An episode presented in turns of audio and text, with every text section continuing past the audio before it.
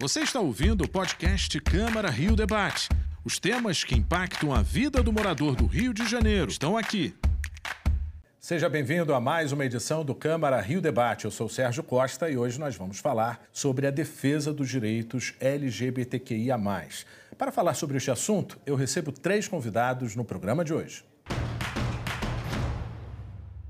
Eu começo as apresentações com a vereadora Mônica Benício. Seja bem-vinda, vereadora. Obrigada, Sérgio. Eu recebo também Carlos Tufson, coordenador executivo da diversidade sexual da Prefeitura do Rio. Seja bem-vindo, Carlos. Obrigado, Sérgio. E para completar o time de convidados, a defensora pública Mirela Sade, coordenadora do Núcleo de Defesa da Diversidade Sexual e dos Direitos Homoafetivos. Obrigada. Preconceito e intolerância. As mortes registradas contra a comunidade LGBTQIA, ameaçam o simples direito de existir. A conquista de uma sociedade que respeite a diversidade ainda parece estar longe. O número de mortes violentas representa 8% a mais do que no ano passado. O país registra uma morte a cada 29 horas. Um cenário de preconceito e intolerância. Conscientizar a população sobre o combate à homofobia ainda é um desafio. Pela primeira vez, o IBGE apurou como os brasileiros declaram a orientação sexual. Mas a estimativa é de que a subnotificação seja alta por conta da insegurança que o tema provoca historicamente. Os números oficiais apontam 2 milhões e 900 mil pessoas que se dizem gays, lésbicas ou bissexuais isso equivale a 1,8% da população. Pouco mais de 3 milhões e meio de pessoas preferiram não responder e 1 milhão e 700 mil pessoas disseram não saber qual é a sua orientação sexual. Bom, eu começo então com o Carlos Tufson para a gente atualizar todos esses dados, porque a gente sabe que uh, existem dados subnotificados, né? ou seja, a, a, a, realidade ela muda constantemente. É, é primeiro assim, esse é um observa o, esses dados do Observatório de Crimes de Ódio contra LGBTs é, esse ano apontou um dado de 33%, não é 8%, infelizmente. Eu até gostaria que fosse, saudade do tempo que foi, mas assim, é, no todo o meu tempo de militância, é o segundo índice mais alto que eu já vi. Eu acho que isso é uma questão, primeiro para a gente olhar ali o índice de suicídio, né, que a gente chama inclusive de pessoas suicidadas, que foram levadas ao suicídio. Né? Até hoje, a, a questão do cyberbullying está muito forte, levando pessoas sem estrutura emocional ainda, principalmente adolescentes, né, ao suicídio. Recentemente teve um caso também de um rapaz em São Paulo, de, uma, de um homem trans em São Paulo. Então, assim, é, eu acho que a gente precisa ter uma resposta da sociedade. É, e a impunidade assegura é, esses crimes. Essas pessoas realmente acham que a comunidade LGBT são subcidadãos. É, então, estamos num, num, alto índice e, infelizmente, né, com matéria que teve do jornal o Globo, é, com o índice do relatório Sinan, que já são de 2022, já temos que, em 2022, o dobro de agressão contra mulheres trans. Então, já temos uma perspectiva é, de um aumento ainda maior para esse ano de 2022 é gravíssimo e a gente tem que lembrar. É, eu luto contra o racismo e não sou preto, né? Então ninguém precisa ser LGBT para lutar contra a LGBTfobia. Perfeito. Vereador, a gente sabe que essa impunidade pode ser combatida também com ações, né? A gente acompanha a sua trajetória aqui na Câmara, sempre atuante em relação a isso. Eu queria que a senhora trouxesse para a gente é, o que, que, pode ser feito para mudar uh, esses números.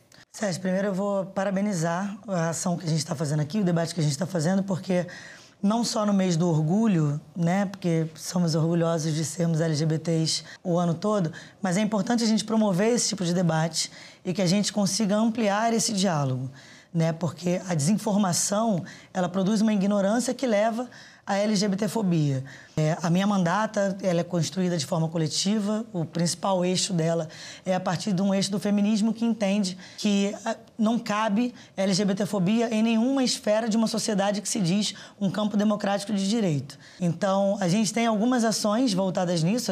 A mandata é girada é, tanto para a questão de gênero quanto as pautas da LGBT. E a gente tem aprovações hoje que foram muito simbólicas para a gente como, por exemplo, um programa de enfrentamento ao feminicídio que a gente conseguiu aprovar é, embora tenha recebido emenda para retirar a pauta das mulheres trans e travestis de dentro, a gente conseguiu derrotar a emenda e aprovar o combate ao feminicídio, contemplando as mulheres trans e travestis. Também fizemos um projeto que fala sobre a construção de abrigamento para pessoas LGBTs em situações de vulnerabilidade e violência. A gente entende que um mundo sem preconceito será um mundo mais seguro para todos os corpos, isso independente do fundamentalismo ou do que a gente possa falar desse tanto de retrocesso que, infelizmente, temos vivido nos últimos anos. Doutora Mirella, a gente precisa entender o que, que a justiça garante, o que, que a gente pode comemorar e o que, que a gente ainda está buscando. Perfeito.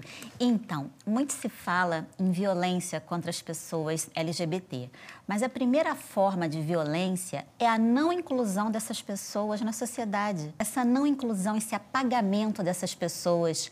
Por isso que o judiciário vem atuando fortemente, o Nodiverso, no caso, é uma coordenação da Defensoria Pública do Rio de Janeiro, na promoção de medidas.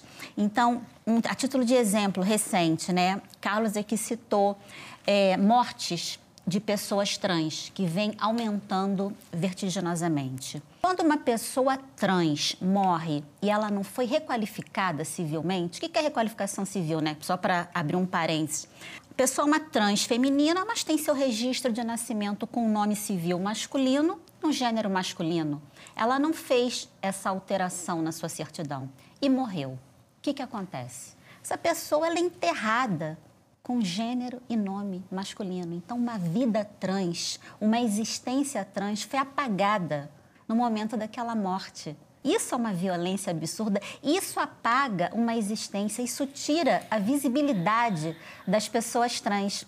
Então, recentemente, o Nodiversos fez uma ação que eu compartilhei aqui com o Carlos, não sei se Mônica sabe. É, foi o primeiro caso no país de uma requalificação civil pós-mortem de uma jovem trans. Uma jovem de 18 anos, moradora de Valença, né, no sul fluminense, interior do estado. Ela havia procurado no Diversas para se inscrever na nossa ação social que a gente promove na Fiocruz, junto com a Justiça Itinerante do TJRJ. Ela havia solicitado: olha, eu quero me inscrever, eu quero fazer minha requalificação civil. Posso citar o nome dela aqui, porque foi divulgado. Quero adotar o meu nome, que é Samanta, e meu gênero feminino. A gente falou: ok, vamos inscrevê-la, mande seus documentos. E Samanta não retornou o contato com a gente nem compareceu na ação, que foi em maio, no dia 6 de maio. Soubemos depois que ela havia cometido suicídio, no dia 8 de maio, que foi dia das mães. Uma jovem de 18 anos se matou e foi sepultada com o nome masculino e o gênero masculino. Isso é um apagamento de uma vida trans, isso é dramático. É muito representativo. Nós choramos muito, mas nós tomamos uma medida, né? Procuramos a mãe dessa jovem e fizemos a ação de requalificação pós-mortem. Agora, dia 19 de maio do mês passado. E a decisão judicial do juiz André Souza Brito foi procedente. Requalificou na certidão de nascimento e de óbito dela, colocou o nome Samantha Iele, com sobrenome, gênero feminino. Então, é como se a gente fizesse nascer, renascer ali uma vida trans que foi apagada. Por que, que ela se matou? Doutor Carlos acabou de falar. Suicídio é uma das formas de violência contra as pessoas trans que são tão excluídas da sociedade. Né? Pegando o gancho na sua fala da questão da visibilidade, a gente precisa mais uma vez, né, de, depois de tantas décadas, explicar a, a, sigla tão importante. Ou seja, as críticas começam ali, né? Uma questão de representatividade, uma questão de pluralidade, diversidade. A sociedade tem uma, tem uma resistência muito grande em relação a isso. Tem uma resistência com a palavra respeito, né, Carlos? É, é. Eu acho que a questão é essa, respeito. Eu acho que, infelizmente, hoje a gente vive um momento né, que as pessoas estão querendo impor os seus dogmas, os seus, o seu modo de vida ao próximo. Né? Mesmo que é, eu não tenha nada a ver com você. Quer dizer, nós podemos conviver em sociedade, né, e, mas temos que ter o respeito um com o outro. Agora, eu queria pegar o caso que a doutora Mirella citou, para ver o quanto é importante uma coisa que chama de acolhimento é, em casa que, é, é, que nós, LGBTs, somos os únicos das minorias que não temos esse acolhimento de par que é tão importante. O bullying LGBT é nós todos somos filhos de heterossexuais. Então a criança sofre, ela chega em casa, tem que engolir aquele choro, se trancar no quarto e ela tem doenças psicossomáticas e ela não tem estrutura emocional e por isso não é à toa que a gente acabou de ver um caso de uma pessoa suicidada no Dia das Mães. Né? Veja a importância, né? e aí por isso eu peço, nós somos os únicos das minorias que somos expulsos de casa por sermos quem somos. Né? É, é, uma lástima, é, é dramático.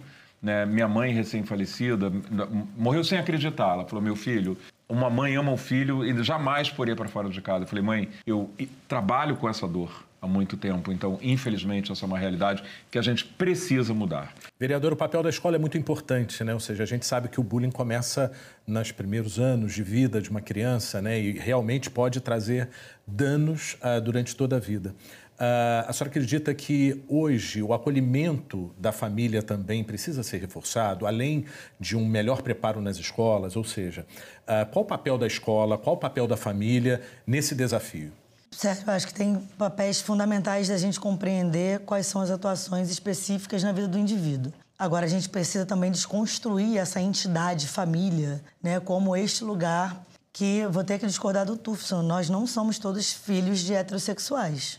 É, enfim, é, biologicamente vai discutir de um outro lugar, mas é inclusive para desconstruir mesmo esse lugar, do que, que é o lugar do moralismo da família, né, da, do conservadorismo da família. É, eu sou uma mulher lésbica que fui nascida e criada numa das maiores favelas desse, dessa cidade, na Maré. E o ambiente da favela por si só, ele é um ambiente muito machista, muito misógino, muito LGBTfóbico. É, mas na minha construção, na instituição do que eu construí com a família, com a vereadora Marielle Franco, por exemplo, que se tornou é, amplamente divulgado internacionalmente, inclusive após o assassinato da minha companheira, tem a sua legitimidade. É, qual, qual é o papel fundamental que a gente vai discutir, seja na escola ou seja na formação do seu núcleo familiar sobre isso?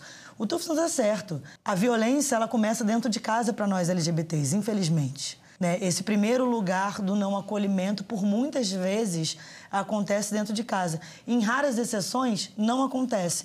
Por que, que é importante a gente construir o debate para a sociedade sobre a, a desconstrução desse projeto LGBTfóbico da instituição família, né? que exclui para nós LGBTs como se não tivéssemos o direito de formar uma família.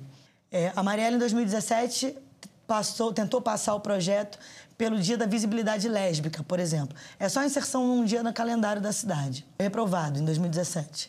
Eu reapresentei esse projeto no ano passado. Ele também foi reprovado. Ele está de novo na pauta, porque eu estou reapresentando ele. Por que, que visibilidade, quando a gente fala sobre a visibilidade dos corpos LGBTs, né? quando a gente fala do assassinato de uma pessoa trans, a gente está falando, ah, uma vida trans cometeu suicídio. Eu não falo que uma pessoa cis cometeu suicídio, eu falo, uma pessoa cometeu suicídio. Né? A gente ainda precisa fazer determinados recortes, porque a questão da visibilidade ela é importante na narrativa, porque a gente não consegue sequer, Tufson, contabilizar os nossos corpos. Né? A gente precisa que o STF faça inserções dentro da sociedade para a gente contabilizar os nossos corpos, as nossas vidas, os nossos amores, os nossos afetos. Porque eu não estou nem falando sobre casamento, porque casa quem quiser casar, quem quiser ficar solteiro fica também. Eu estou falando sobre a gente poder viver as experiências e a sexualidade de toda a sua forma, sem juízo de, de valor por uma heteronorma pré-estabelecida, dizendo o que é certo e o que é errado. Porque essa violência de dizer o que é certo e o que é errado, se me coloca no erro, se me coloca no lugar de pecado, isso vira uma violência que pode sim gerar o suicídio, que pode sim gerar ao desacolhimento familiar, ao desacolhimento político, a falta de produção de política pública para esses corpos, que são os corpos marginalizados. Porque a gente sequer tá quando a gente fala de minorias, ah, porque somos minorias, a gente é minoria em representatividade política. Porque se a gente for falar das mulheres, do povo preto, do povo favelado, do povo LGBT, quilombola, indígena, soma tudo isso, somos maiorias. Somos, somos minoria em representatividade política. E por isso não temos ainda política pública suficiente que garanta o nosso direito de existir e de amar sem temer. Então, é, o recorte né, da discussão, inclusive, sobre o que é esse conceito de família, eu acho importante.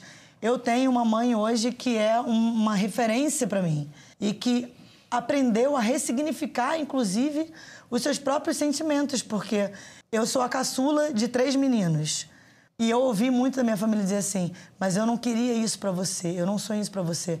Primeiro que você deve sonhar com a sua vida, parar de sonhar com a vida dos outros, para começo de conversa. E depois disso, é entender que tá tudo bem as pessoas existirem do jeito que, que são. E aí o respeito, ele é algo inegociável dentro da sociedade.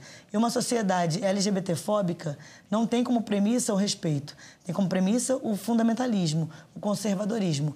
E com isso, eu não acho que a democracia pode dialogar. Perfeito. Você falou em, em uma frase muito interessante, né, muito, muito emblemática, né, amar sem temer, né, ou seja, casamento. E aí eu puxo a sua análise em relação à nossa realidade do casamento. Nós não temos ainda uma legislação, né? ou seja, tem a união estável, nós conquistamos uh, um bom caminho, mas a gente precisa uh, uh, concluir essa etapa, né? Como a Mônica falou, é um recorte, é um recorte, é uma invisibilidade. Não existe ainda lei sobre o casamento. É possível casar? É. Mas falando da família LGBT, por exemplo, um casal de lésbicas faz uma inseminação caseira, o bebê nasce, as mães vão no cartório registrar e eu te pergunto: é possível? Não, não é possível. Só se esse casal de lésbicas fizer a inseminação onde? Numa clínica particular, que é caríssimo e não é a realidade da nossa população. É outro enfrentamento que o Nudiverso teve desde setembro do ano passado. Começamos a receber mães lésbicas gravidinhas que fizeram inseminação caseira. E aí, o que, que vai ser da nossa prole? Por que, que a nossa família não é reconhecida? Por que, que eu vou sair da maternidade com uma certidão com o nome só de uma das mães? A criança vai ficar desprotegida com o nome de uma mãe? Por quê? Por que, que um casal não é um casal homossexual é possível colocar sem perguntar nada? Eu chego lá com um Tufson, registro a criança, é nosso filho. Mas eu chego com ela no registro. Só se eu tiver provado que eu fiz uma inseminação numa clínica. E aí é o que eu te falei. Onde não tem a legislação amparando, tem o judiciário. STF é um grande guardião dos direitos civis e nós começamos a judicializar alvarás para permitir que mães lésbicas registrassem seus filhos assim que nascessem. Isso começou em setembro. Nós estamos em junho. Já passamos de 40 casos, só no Diversos. É uma longa luta, né? 40 casos. Vamos ouvir a população sobre o tema. Eu tenho um primo meu que ele é gay, assumido, mora com um cara já há mais de cinco anos. E nem o pai, nem a mãe dele fala com ele até hoje. Se tiver uma festa, não chama. Se chamar ele, não chama o parceiro dele. Questão de aceitação, cara, acho que aí não é. é a pessoa às vezes fala, ah, é, ah eu, eu, eu não aceito, mas respeito. A partir do momento que você fala que você não aceita, então você não respeita. Né? Então acho que é isso, uma questão mesmo já está enraigada nas pessoas. Né? Eu acho que também, eu acho, não sei, eu acho que é o medo, não sei do que que, né, da, da, da, pessoa, da pessoa ser gay, não sei porque que isso causa tanto medo, tanta estranheza. Eu não tenho na família, entendeu? Mas só que eu vejo muitas pessoas que têm, que sofrem. A mãe sofre que, porque sabe que o filho vai sofrer com os preconceitos na rua, é os outros que faz maldade, mata. É muita coisa, né? Eu acho que hoje cada um é livre para seguir aquilo que lhe é melhor, que lhe convém, sua opção sexual, sua vida, cada um é livre. É as pessoas que querem ser assim, eu não recrimino, entendeu? Não só porque eu não, porque eu tenho um filho que é assim, mas mesmo se eu não tivesse, eu acho que a opção sexual de cada um é com cada um como religião também é de cada um, entendeu? Eu amo ele, entendeu, cara? Apesar da opção sexual dele, apesar do jeito que ele se veste, é meu filho e eu nunca vou abandonar, entendeu, cara? Eu, como eu sempre falei para ele quando a gente se falava, eu vou continuar sendo o pai dele e vai continuar sendo meu filho, independente da se ele é homossexual ou não, entendeu? E é isso. É muito importante a gente evoluir no discurso, não é opção sexual e sim orientação sexual. Vereadora, Uh, a gente no bloco anterior estava falando da importância do STF, né? ou seja, é um grande guardião dos nossos direitos.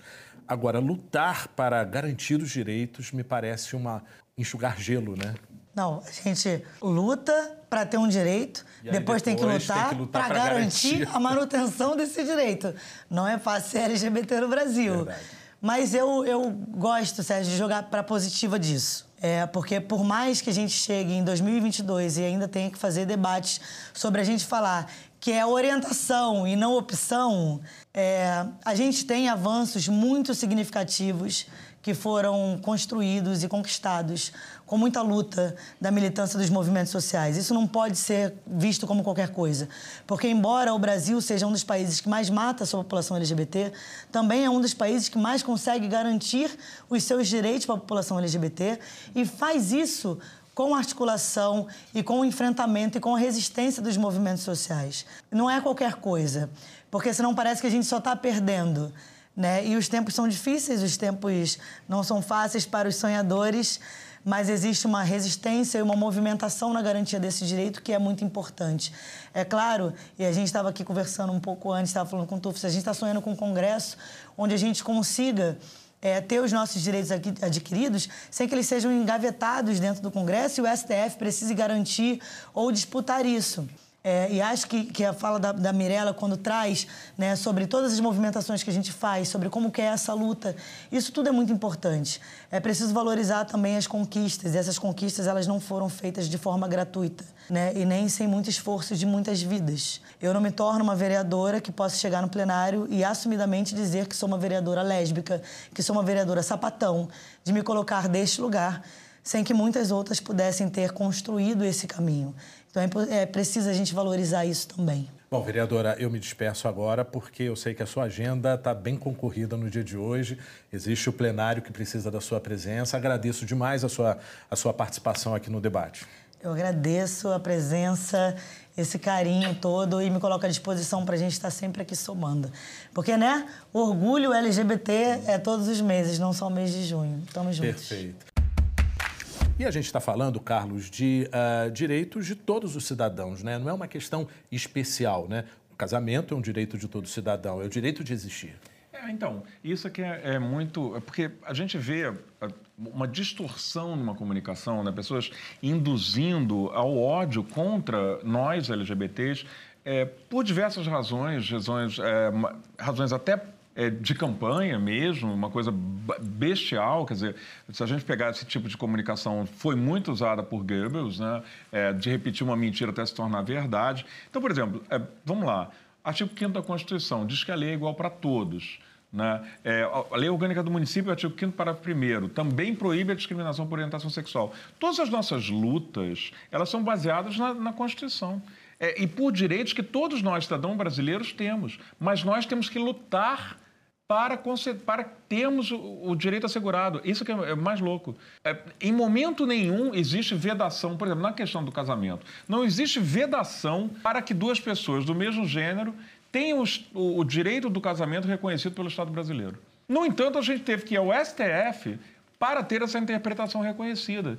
A gente repete isso muito, a gente luta isso há muito tempo, né, por direitos que são apenas pelo direito de viver, sabe? Pelo direito básico, são direitos, princípios fundamentais da dignidade humana. O direito de amar, né? O direito de amar, o direito de judicializar família. o direito de amar. Nós somos uma família e temos que é, judicializar para dizer que somos uma família. Quer dizer, eu fui casado por 25 anos, né? Vai dizer o quê? Que eu sou o quê? Companheiro, amigo? Não dá. Isso é enganar, é não dar os, o nome verdadeiro ao que de fato é.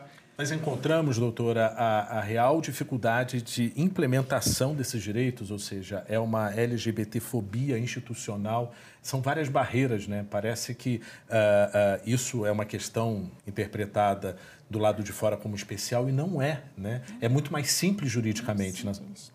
É, dá a impressão de que estamos fazendo favores. Isso. Não estamos fazendo favores, estamos conferindo direitos que existem existem e são negados.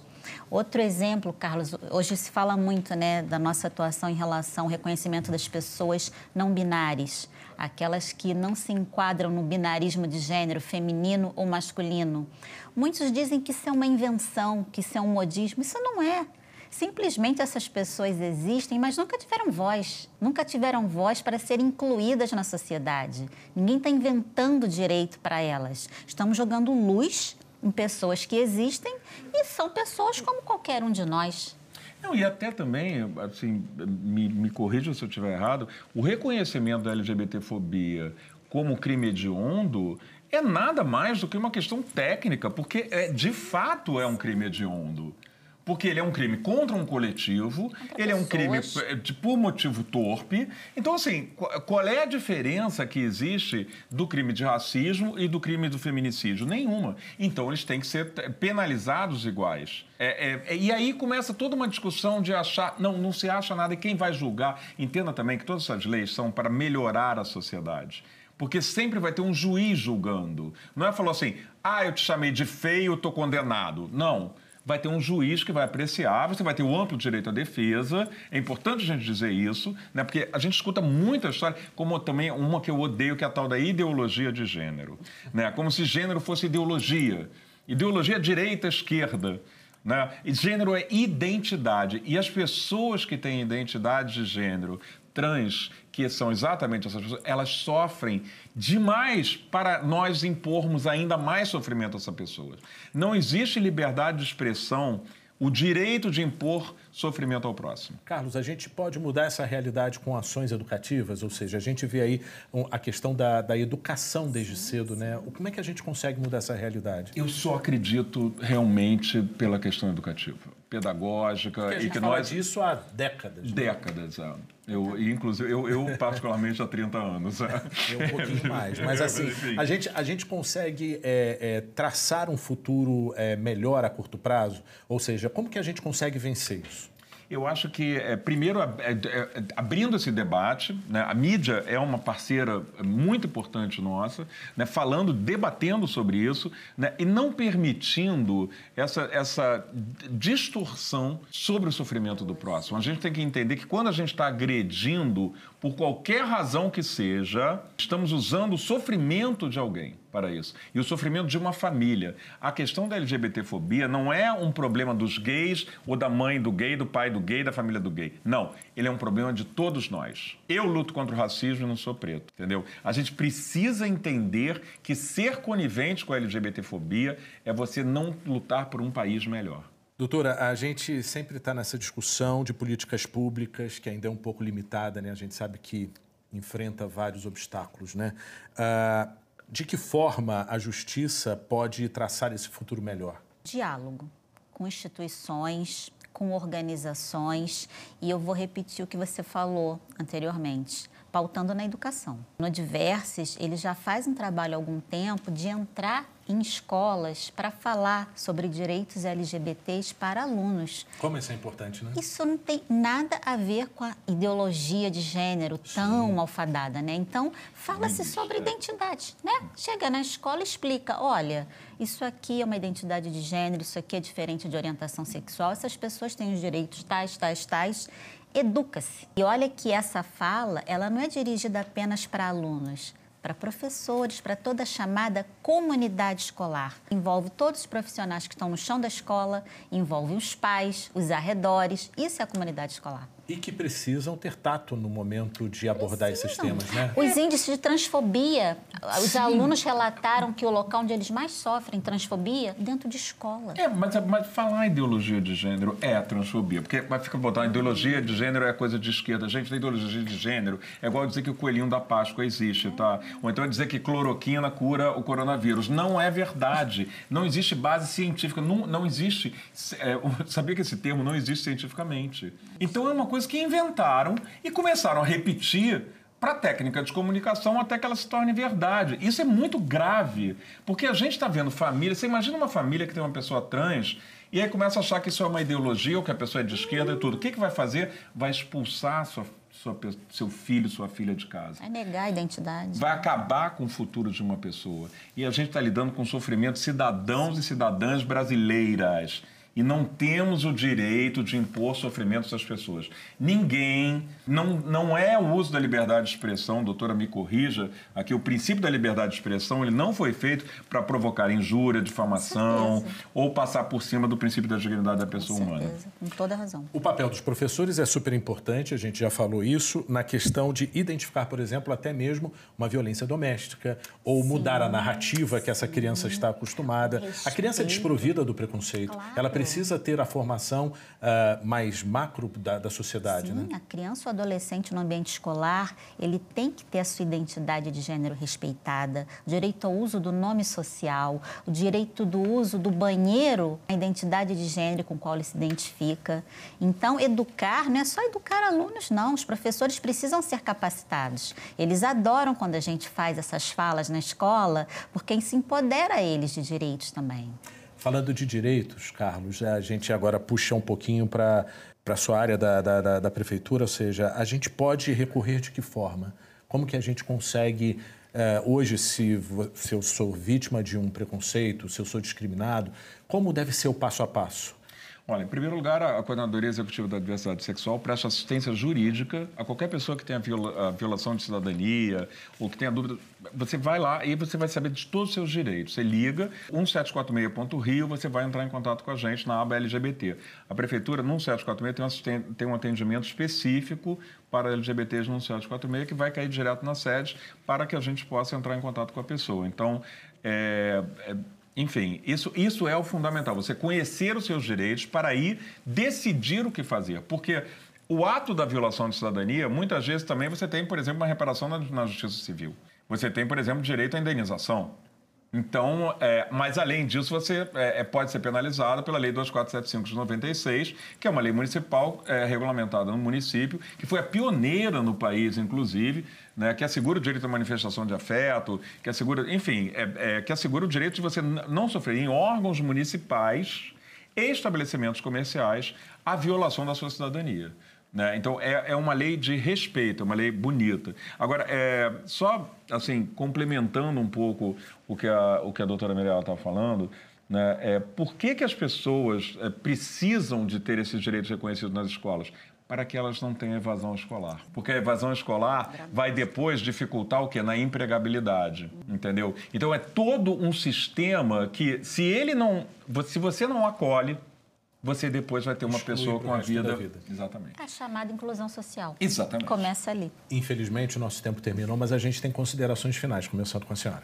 Ai, considerações finais. Incentivo muito o diálogo entre instituições, eh, organizações da sociedade civil, ambiente escolar, poderes, imprensa. Por quê? É, a garantia dos direitos, ela não se faz de forma solitária. Uma pessoa levanta uma espada, levanta uma bandeira. Ela é uma rede. Ela tem que se multiplicar. Então, o que a gente está fazendo aqui, o que a gente faz nas ações sociais, o que a gente faz nas escolas, trocando com as organizações, é o que vai mapear o nosso território com capacitação em direitos. Eu acredito nisso. Perfeito. Carlos, sua mensagem. É, veja, é, eu primeiro agradecer o espaço de vocês abrindo aqui. Eu acho que é fundamental o diálogo, quando a gente debate, né? É, a gente torna mais simples e vê que a gente está falando aqui de emoção e de existência. Né? Nós estamos apenas defendendo os nossos direitos, direitos básicos, direitos de qualquer cidadão. Isso primeiro é importante a gente dizer isso. E o nosso direito de viver. Né? É, é estranho ter que a gente fa falar, lutar pelo direito de viver, mas é o que nós fazemos no nosso dia a dia. Cada vez que a gente levanta da cama, a gente está lutando por um direito de viver. Então, eu queria agradecer a vocês por poder abrir espaço e dizer que nós estamos à disposição qualquer coisa, é 1746.rio ou no e-mail sede, C de casa, E de escola, D de dado, S de sapo, arroba gmail.com. Você entra direto em, em contato com a sede para que a gente possa prestar todo o serviço de assistência que você possa precisar ou esclarecimento, não precisa nem ser LGBT, tá? Mas qualquer dúvida que você possa ter, principalmente de pais e mães, é, o, enfim, a gente está lá para atender ao público. Eu acho que essa é a maior é, prazer de estar na gestão pública. Perfeito. Bom, foi um prazer conversar e debater sobre este assunto com vocês. Eu agradeço a presença de todos aqui no programa e obrigado a você pela audiência. Você também pode acompanhar o conteúdo deste programa e muitos outros nos podcasts da Câmara, na sua plataforma de áudio favorita. Veja também outras notícias nas nossas redes sociais em câmara.rio. O Câmara Rio Debate de hoje fica por aqui. Até a próxima. Tchau. Você ouviu o podcast Câmara Rio Debate? Acompanhe as notícias sobre a Câmara do Rio em nosso site câmara.rio e nas nossas redes sociais, arroba Câmara Rio.